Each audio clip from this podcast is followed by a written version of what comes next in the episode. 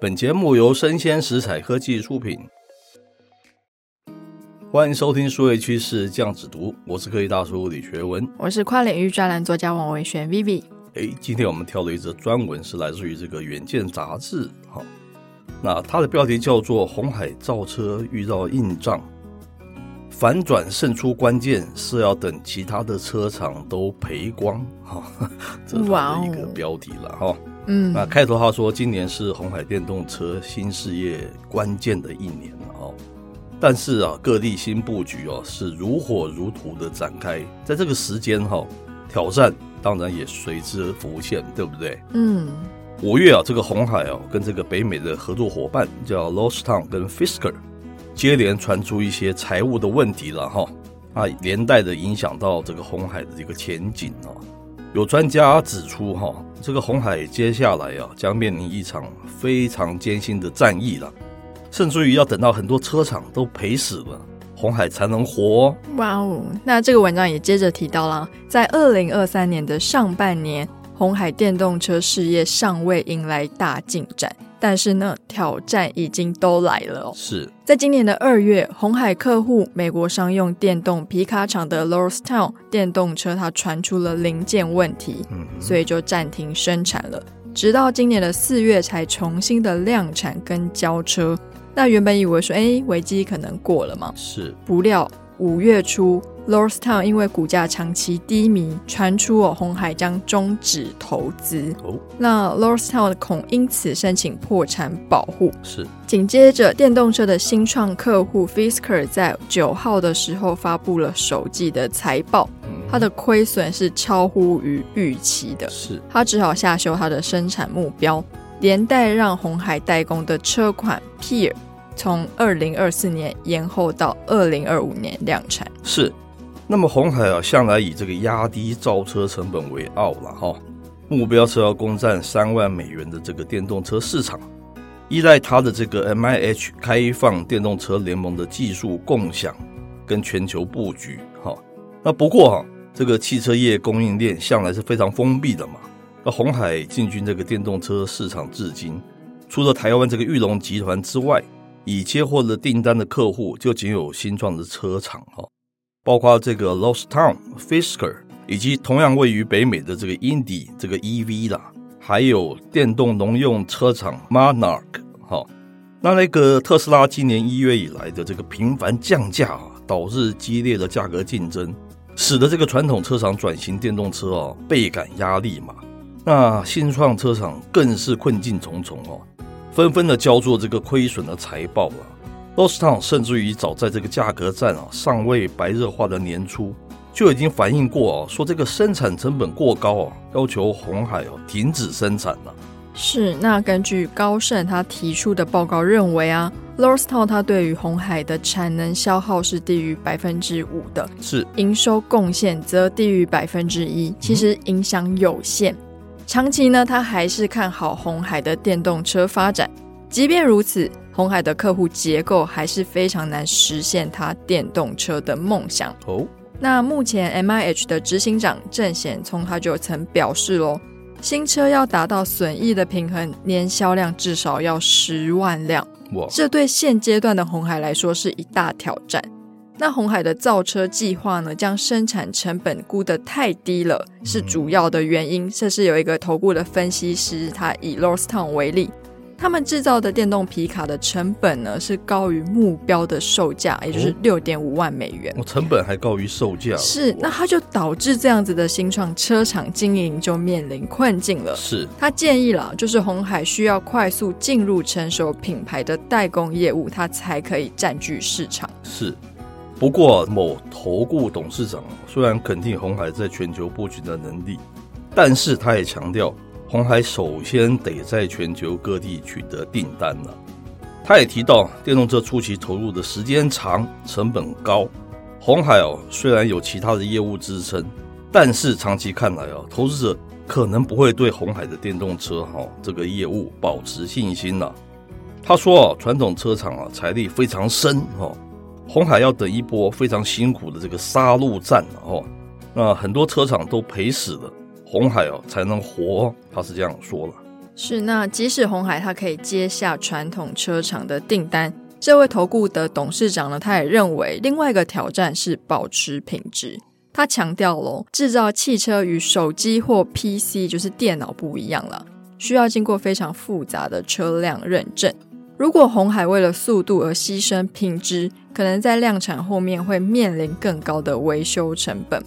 步步为营，红海必须要快速找到电动车界的苹果，也因此呢，红海能不能成为价格战下的赢家，看来还有许多难关得闯。不过呢，跳脱大众车款，这个投顾的董事长他依旧看好红海在非主流车的市场潜力。那就包括了电动巴士跟货车等。是，那这边可以大叔帮大家稍微整理一下比较看起来复杂的资讯了哈。我们之前有介绍过嘛哈，为什么这个福斯的执行长 Jim 哈认为这个电动车市场的价格战这个趋势是让人忧心的了哈？又为何这个 Tesla 执行长 Musk 喊出自在以零利润来卖车哦？但呢、哦，Tesla 为什么能用全自驾所谓的 Full Self Driving FSD 系统来创造庞大的经济效益呢？哈、哦，那黑大叔认为啊，这个 Musk 真不愧是谋略家了哈、哦，因为他在暗示明示什么呢？我们说白话些哦，其实啊，这是 Musk 的两手做法，一手叫做降维打击，一手叫做升为领军嘛哈、因为第一点呢、啊，黑大叔认为啊，这个 EV 现在已经是传统产业。起码在这个马斯克眼中，他是这样定义的哈，它是一个红海市场，所以他老兄不玩了哈，降价了。那这个举措将会逼死一众今年才在这个上海车展崭露头角的这个电动车新创哈，这就是所谓的降维打击嘛。第二点，马斯克为这个新战场定性就叫做 FSD，FSD 其实就是这 Autopilot 自动驾驶的最高等级了哈，能进到这个战场的，马斯克认为才算个咖了哈。而这个领域啊，当然它是这个 Tesla 布局最久的、最有胜算的，这个叫做身为领军啊。好，那我认为啊，这个纯 EV 车厂的生存空间就是被 Tesla 的降价挤压了嘛。未来啊，可能只有这个原啊这个传统汽车大厂转做这个 EV 才可能存活了。我这样认为的哈。回到台湾啊，我们不要特别指哪一家，就说我们的某代工大厂了哈。那它的两手策略，一手品牌，一手代工。的确是切入新市场的一个正确的方向，但是我认为它的争议不是在品牌，而是在以这个品牌合作之名啊，呃，谋求代工之机啊。那初期跟这个小品牌合谋哦，我认为呢，它只不在量多，而在质佳哈。量多寡并非它的重点，而是以品质来换取口碑，以口碑得到这个大品牌的认可。因此哦，替任何一家小品牌新创代工推出一个成功的代表作，我认为是他的当务之急了哈。问题来了哈，我们觉得这个新创小品牌资源不足、底气不足，无力负担高额的这个委托代工的费用，唯有找到愿意吸收成本之大财团资助，我认为才有可能呢。因此啊，当今之际啊，我刚才说某家的这个代工厂嘛，一定要降价了。甚至于是赔本代工哦，才有机会创造一个成功的品牌哦。因为你有这个小品牌成功，才可能接到大车厂嘛，这很简单的逻辑。但这又牵涉到另外一个问题，就是我们的代工文化了。对这个某集团而言呢，毛三到四可也，可是烧钱养客户，赔本做代工却万万不可，这是他的 DNA。所以，即使这个某集团啊，从电子业进到这个汽车代工，问题的症结，我认为还是在这个企业文化了哈。归根结底啊，就算这个 Tesla 降维打击，电动车代工仍有可为，前提是企业文化真的应该调整一番了哈。因为在这个非常时期，需要有非常的做法嘛，这是我的看法了。那我的话，我的看法其实类似，但是从我们分享的第一篇从《远见》杂志的那个专访文章哦，是，其实因为他说，嗯，红海必须需要赶快找到电动车界的苹果嘛，意思它就是量大有品牌，是。但其实，假如说你今天一个代工厂，你要为一个品牌厂代工，我本来在传统车业就非常耕耘很久，是深耕的前提之下，我觉得很难找到。再用苹果作为比拟，苹果手机是人手一只，是。那我们汽车很。难就是人人有一台嘛。对。那他虽然说很赞赏说他非主流车的市场潜力，但是他也提到了哦它做的不错的电动巴士或是货车，因为它是非主流车，所以也意味着它的出货量不会这么高，那就会又面临到原来的问题嘛，就是哎、欸，我量不够，我赔本卖，可是我今天不赔本卖，我没有机会找到大客户，是，可是我今天做很多了，可是没有人要买，是，所以就是一个鸡生蛋，蛋生鸡的循环，很不容易的，对不对？嗯，但我觉得我的看法就是，赶快找一家小品牌，而且做的非常成功。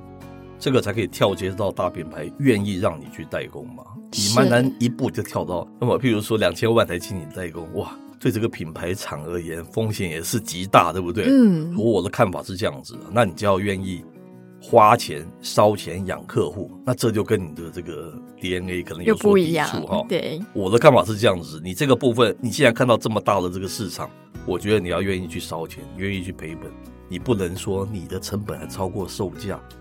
这不 make sense，嗯，这就蛮难的。你说这点钱你也要去赚，那你可能就蛮难达到更远的目标了。是，我有个人的见解是这样子了哈。那以上内容播到这边告一段落，我是 K 大叔李学文，我是跨领域专栏作家王维轩 Vivi，我们下回见喽，拜拜。